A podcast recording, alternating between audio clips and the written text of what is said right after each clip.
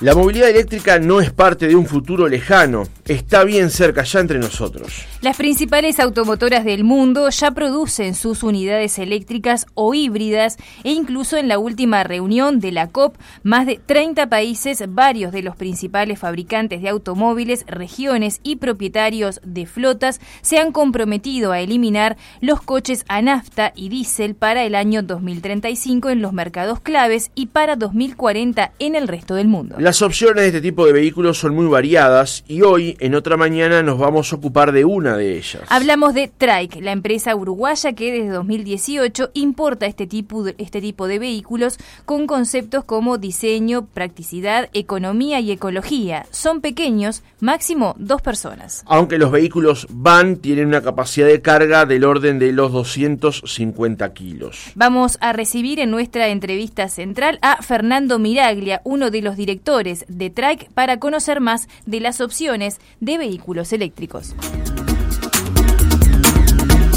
Miraglia, ¿cómo le va? Buenos días, gracias por estar con nosotros. Buenos días, este, gracias a ustedes, Francisco Rosana, por, por estar hoy con ustedes y bueno, y compartir con su vasta audiencia este, todo lo que podamos informar al respecto de la movilidad eléctrica.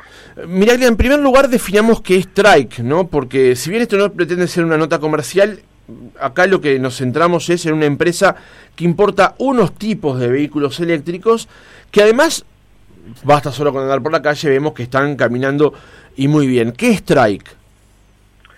Bueno, Trike este, arrancó eh, con siendo una empresa familiar, eh, con un, concepto este, de negocio que, fuera un poco eh, separado de lo que de lo que va a ser o lo que es habitualmente eh, eh, la mayoría de los mercados, que es la importación de, vehículos eléctricos de marcas que, como ustedes muy bien dijeron, este, se van pasando desde hace mucho tiempo este, desarrollando sus propios vehículos este, eléctricos y, bueno, nuestra idea un poco era no, no estar en, en esa, en, esa línea de mercado, sino eh, tratar de, traer este, a nuestro país eh, vehículos que estuvieran al alcance eh, de, todo el mundo, con conceptos de bueno seguridad,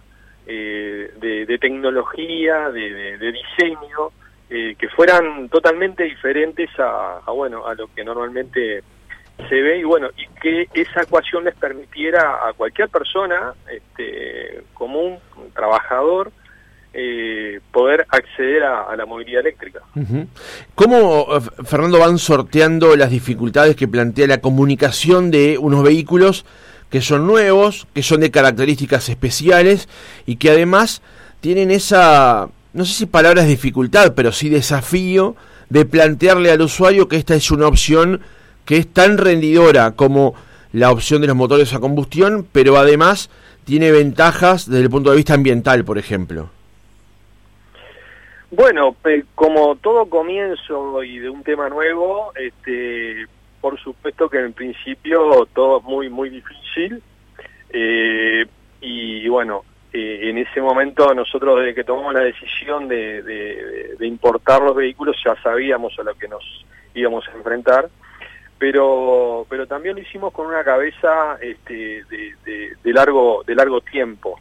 Eh, sabíamos que, de alguna manera teníamos que, ir cambiando nosotros este, la mentalidad de la gente y teníamos que demostrarle que esto, bueno, ya se sabía que la movilidad eléctrica eh, era lo que va a suplantar este, todos los, los, vehículos este, a combustión y, plantearle a la gente que, realmente eh, eso es así porque eh, ofrece ventajas importantísimas este, en cuanto a, a, lo que es la vida diaria y el uso de la movilidad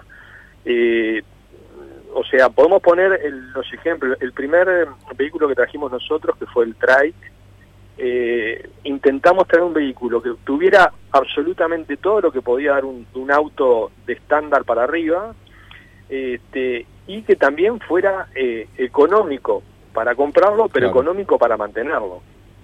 Eh, los vehículos eléctricos carecen de un montón de partes que, tienen los, los de combustión, que eso los hace eh, en sí mismo mucho más este, sobrellevables desde el punto de vista económico, porque prácticamente no, no hay que hacerles este, ningún servicio, y, además el gasto eh, que, que eh, es que se necesita para que haga determinada cantidad de kilómetros comparativamente con, con los autos a combustión es, es despreciable prácticamente, ¿no?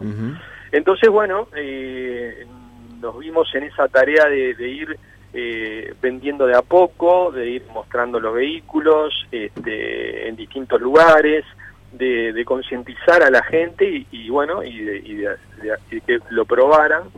Y eso empezó de pocas unidades y, se empezaron a ver en la calle y como se empezaron a ver en la calle la gente empezó a preguntar eh, y fueron probando y se fueron dando cuenta que realmente lo que nosotros estábamos tratando de trasladar este, con información era era verídico y bueno y, así después fuimos este, incorporando nuevos vehículos y bueno la idea es traer vehículos que, que, que le lleguen a, todos, eh, a la mayor cantidad de gente posible, eh, que, que sean accesibles para, para todos.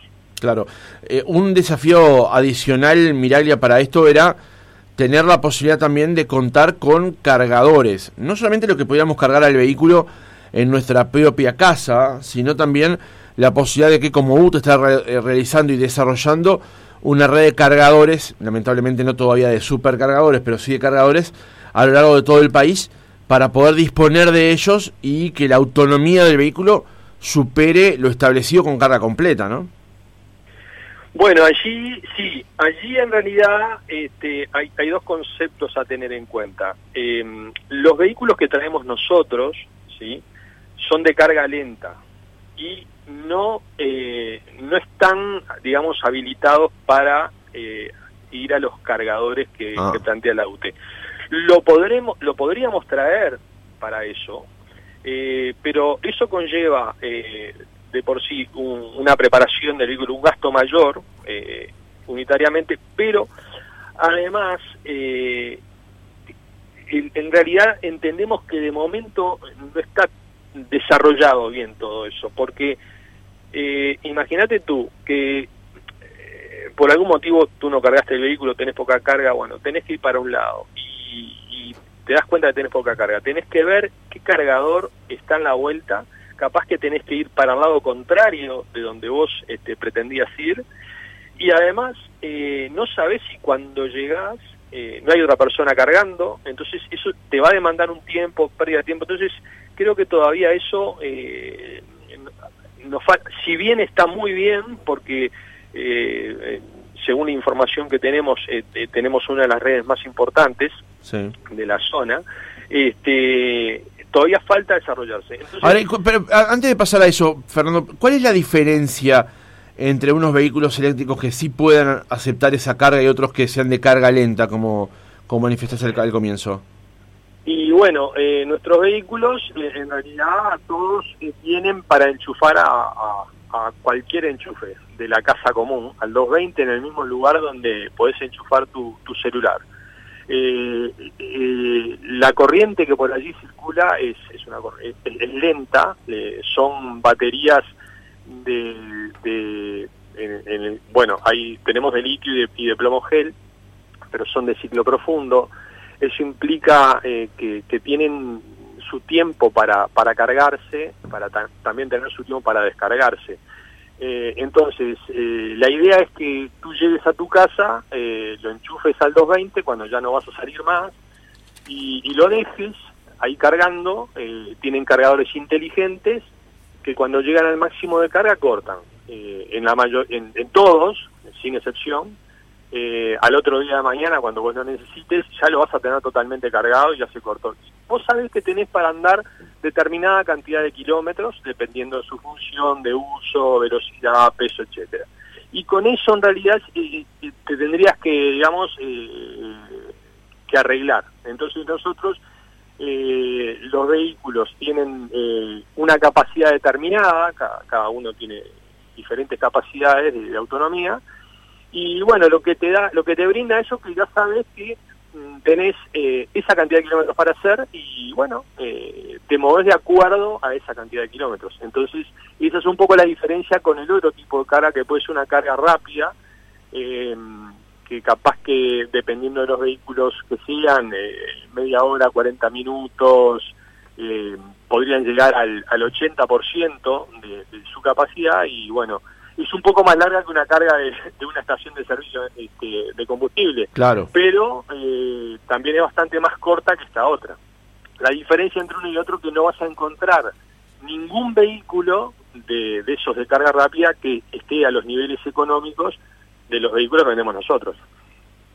Claro, Fernando, tú recién eh, destacabas el, destacabas allí el, los beneficios que tiene eh, medioambientales el hecho de bueno la importación de estos autos, pero hay hay, hay uno en particular que, que, a mí me llamó poderosamente la atención que tiene que ver con lo con lo sonoro, porque estos autos eléctricos no emiten ningún tipo de contaminación sonora. Eh, sí, este, exactamente. entre tantos beneficios también está lo sonoro que, bueno, que, en realidad eh, es, una ventaja importantísima, ya que, las mediciones de, ruido en, las distintas ciudades eh, sobrepasan eh, en muchos lugares lo, lo, que es bueno para, para el ser humano. a veces vemos este, vehículos que, que nos, nos pasan raudamente con un ruido ensordecedor, y bueno, eso eh, no, no, no es positivo. Eh, nuestros vehículos eh, son, los vehículos eléctricos en general son muy silenciosos este, y, bueno, aportan desde otro punto de vista también a, a, tener una, una, una estabilidad social este, sonora, por decirlo de alguna manera, entre, entre otras, ¿no? Bien, y esto, eh, Fernando, se suma de alguna manera al tema de que, eh, aparte de no tener eh, ningún ruido, ninguna emisión sonora, tampoco tienen emisiones con respecto a gases contaminantes. Bueno, ahí está, creo yo, la por lejos lo, más este, importante, ¿no? Porque em, creo creo, según la, información que, manejo, que, en realidad el mundo está como en una en una zona límite de, de, lo que puede ser este, la, polución eh, y bueno, con los gases de efecto invernadero, todo ese tema que, es muy muy muy largo, ¿no? Este, y, bueno, eh, los vehículos eléctricos eh, trabajan de forma contraria a todo eso, ya que no hay emisión de gases de ningún tipo, y bueno eso aporta aporta muchísimo para para lo que nos nos espera para los años que vienen ya que estamos en, una zona límite no la, suba de la temperatura global eh, todo lo que está pasando que, que, leemos este eh, las lluvias imponentes eh, las temperaturas altísimas bueno, todo eso este, ese es el efecto que está que está ejerciendo, entre otras cosas, este, los gases, ¿no? Y bueno, en la movilidad eléctrica eh, ese tipo de, cosas este, va, a trabajar en, positivamente, ¿no? Bien, Fernando, ¿y entienden que en Uruguay hay un terreno fértil para la aceptación de este tipo de vehículos? Bueno, eh, mal te diría que no, ya que, estamos en este tema. Sí, sí, eh, pensamos que, que, es muy pesado el tema en el Uruguay y en el mundo. Eh, hay un terreno muy fértil, eh, hay mucha gente que, que, que, por distintos motivos quiere acceder al vehículo eléctrico, de un, motivo por conciencia ecológica, por, por economía. el tema, más que nada, como es algo que no está no es, no es tan conocido, eh, hay incertidumbres y, bueno, como todas las cosas que, empiezan a funcionar, eh, tienen que ir eh, desarrollándose, pero la gente lo va aceptando y se va dando cuenta de que de que realmente es lo que lo que realmente necesita. A veces este yo, yo doy algún ejemplo de gente que, no, que nos ha comprado vehículos eh, por ejemplo, un matrimonio que, vino este, con, un vehículo alemán con un costo 150 mil dólares, lo vendió y se compraron dos de, nuestros vehículos, de, digamos, el top de la gama, eh, porque, eh, a ver, habían se habían quedado solos ya los hijos, eran mayores, habían ido de la casa, qué sé yo, los dos profesionales, cada uno, y bueno, eh, entendieron que el vehículo que ellos estaban comprando les daba todo lo que necesitaban. Porque bueno, en ese caso, en, el extra full nuestro, bueno, tenían todo lo que podía necesitar un vehículo y, con un, costo muy, muy bajo. Entonces, cuando ellos nos compraron esto, que vendieron el, otro vehículo, nosotros dijimos, bueno, pero vos tenés eh, conciencia de que con esto vas a poder hacer 120, 150 kilómetros de autonomía. Dice, sí, sí, me dijeron, Fernando, mira, yo sacamos la cuenta de, lo que ahorramos en combustible, en servicios, en patentes, en seguro, y por los por los 30 días que podemos tener eh, al año para irnos de vacaciones, y en ese momento alquilamos un vehículo que nos gusta, eh, y, bueno, lo, lo, usamos y no lo tenemos que mantener, pero para el uso diario, este, esto es lo único que necesitamos. porque Bueno, eh, tiene un peso muy inferior, no, no tenés que estar trasladando eh, una persona eh, con un costo importantísimo, no solo de, del costo del vehículo sí, sino del costo ecológico, eh, de los lugares, ahora está dificilísimo poder conseguir un lugar para estacionar, bueno, son vehículos que tienen mucho más mayor volumen y, bueno, la gente va entrando de a poquito, se va dando cuenta que ya no necesita esos vehículos que corren muchísimo, que son grandes, que, tienen gastos importantes. Eh, ¿Por qué? Porque esto es realmente lo que se necesita para trasladarse de una forma equilibrada. Miraglia, para ya ir en el cierre del reportaje, vamos a bajar esto directamente a lo económico, digamos, a las opciones que tiene que tomar alguien a la hora de decidir cambiar de vehículo. Y voy a tomar, por ejemplo, el caso de uno de sus modelos, el Today Sunshine. ¿Cuánto ah. cuesta? Eh, ¿Cuánto cuesta en, voltios cargar, digamos, la máxima carga o un promedio de carga mensual? Digamos, alguna de esas referencias ustedes los deben tener. Y también, ¿cuáles son los costos de mantener el vehículo? Por ejemplo, lo decía recién, patente y seguro para este tipo de coches.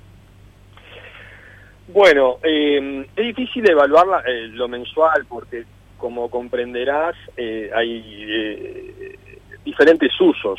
Eh, no es lo mismo alguien que lo compre porque quiere llevar a, sus hijos al colegio y haga 8 kilómetros por día, que alguien que lo compre y tenga este, un pequeño, eh, una pequeña distribución o tenga que hacer ventas de marketing que, y le haga 100 kilómetros por día. Ahí ya, ya tenés eh, dos, digamos, diferentes usos. En términos generales, para llenar tú las baterías de, energía, eh, vas a tener un costo de unos 75 pesos aproximadamente.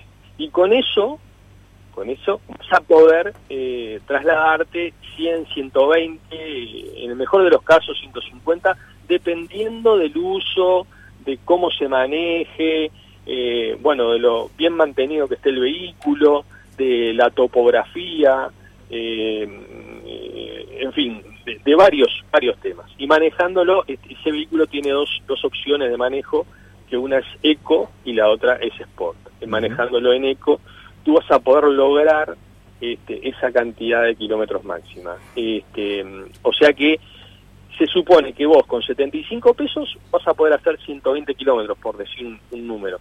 Y bueno, de acuerdo al uso que vos le des, hay gente que va a trabajar eh, toda la semana o a veces este más, 10 días con, con una carga sola de 75 pesos.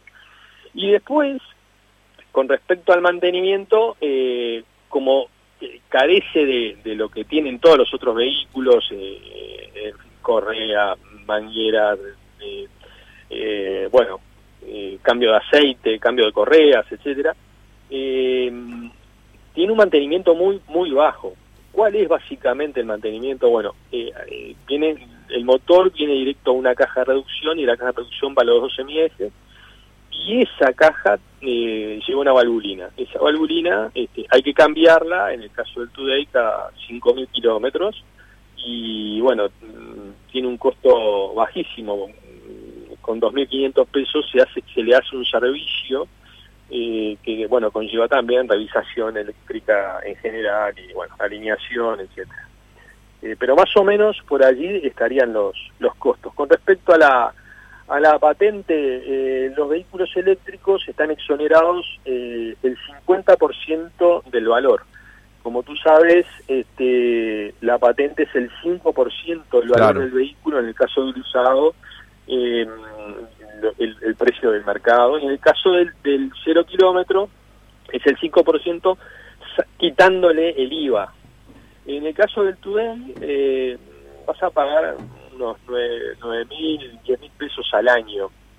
Este, sería más o menos ese el valor. Y en cuanto al seguro, bueno, allí ya es un poco más complejo todo, porque a depender si un seguro Montevideo, que es más caro que, con el de Canelones, que más caro que el resto del país, este, eh, sensiblemente mucho más baratos este, los seguros de, de los departamentos y, bueno, pero eh, también depende del seguro, si es un seguro tercero robo incendio o, global, pero estamos hablando de que pueden ir desde los 5 mil pesos a los 25 mil pesos en, todo el abanico eh, eh, de, posibilidades. Bien, bien. ¿Y el vehículo en sí cuánto cuesta, Fernando? El vehículo sale 11.980 dólares. Este, cabe destacar que es un vehículo que es extra full porque tiene vidrios eléctricos, dirección eléctrica, computadora, pantalla multimedia touch, CPS de fábrica, Bluetooth de teléfono, tarjeta memoria, cámara marcha atrás en la pantalla multimedia que es de 9 pulgadas, aire acondicionado, cuatro salidas de aire, bloqueo de puertas, asistente en repecho, luces de diurna, faros camineros, eh, cuatro frenos de disco, en fin, podría seguir nombrándote eh, otras cosas. Además de todo, tiene un diseño este, realmente hermoso. Nosotros viajamos varias veces a China, visitamos más de 30 fábricas y, hay buenas cosas para, para traer, pero eh, en cuanto a su funcionamiento, pero no así en su diseño. Este, realmente nos, nos ocupamos y nos preocupamos mucho por los diseños de los vehículos que importamos.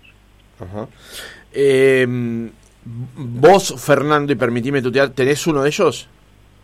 Sí, claro. Eh, el primero que en realidad, eh, te comento que tengo casi uno de cada uno, porque me, me gustan muchísimo todos, eh, tienen cada uno su, su personalidad. Eh, pero hace tres años que, importamos el Today, más o menos, y bueno, el primero que, que, salió a la calle fue, fue el mío, que es un color naranja, lo traemos en, en cinco colores. Este, y, y bueno, eh, entre otras de las cosas, es que son vehículos automáticos, sencillísimos de manejar. Tenés un acelerador y un freno nada más. Y cuando te acostumbras al vehículo automático, mirá que te cuesta después volver al de al, vehículo con cambio, que tenés que estar apretando un embrague, poniendo para realmente te, el confort que te brinda eso este, es muy bueno. Y el mío tiene 33 mil kilómetros prácticamente y, y lo disfruto cada vez que lo uso. 33.000 kilómetros, ¿y desde cuándo que lo compraste? Hace tres años más o menos. Bien, 10.000 kilómetros por año, 11.000 kilómetros por año. Mm. Bien. Aproximadamente. Fernando Miraglia, uno de los directores de Trike, gracias por haber estado con nosotros otra mañana, por contarnos varias características de, la, de, de estos autos eléctricos en, en particular. Le decíamos al comienzo, no era una nota comercial, la idea era hablar con alguien que vende vehículos eléctricos que nos cuente cómo lo hace, cuáles son las ventajas, cuáles son las características de estos coches y creo que hemos cumplido esto con nuestra audiencia. Gracias Miraglia, buenos días. Bueno, buenos días para ustedes, muchas gracias a ustedes para por poder este, llevarle a, la gente un poco eh, la situación de, los vehículos eléctricos y bueno, este, los alcances que pueden llegar a tener. Esperemos que con esta información la gente se pueda hacer una, una mejor idea de cómo, de cómo va el mercado y el mundo.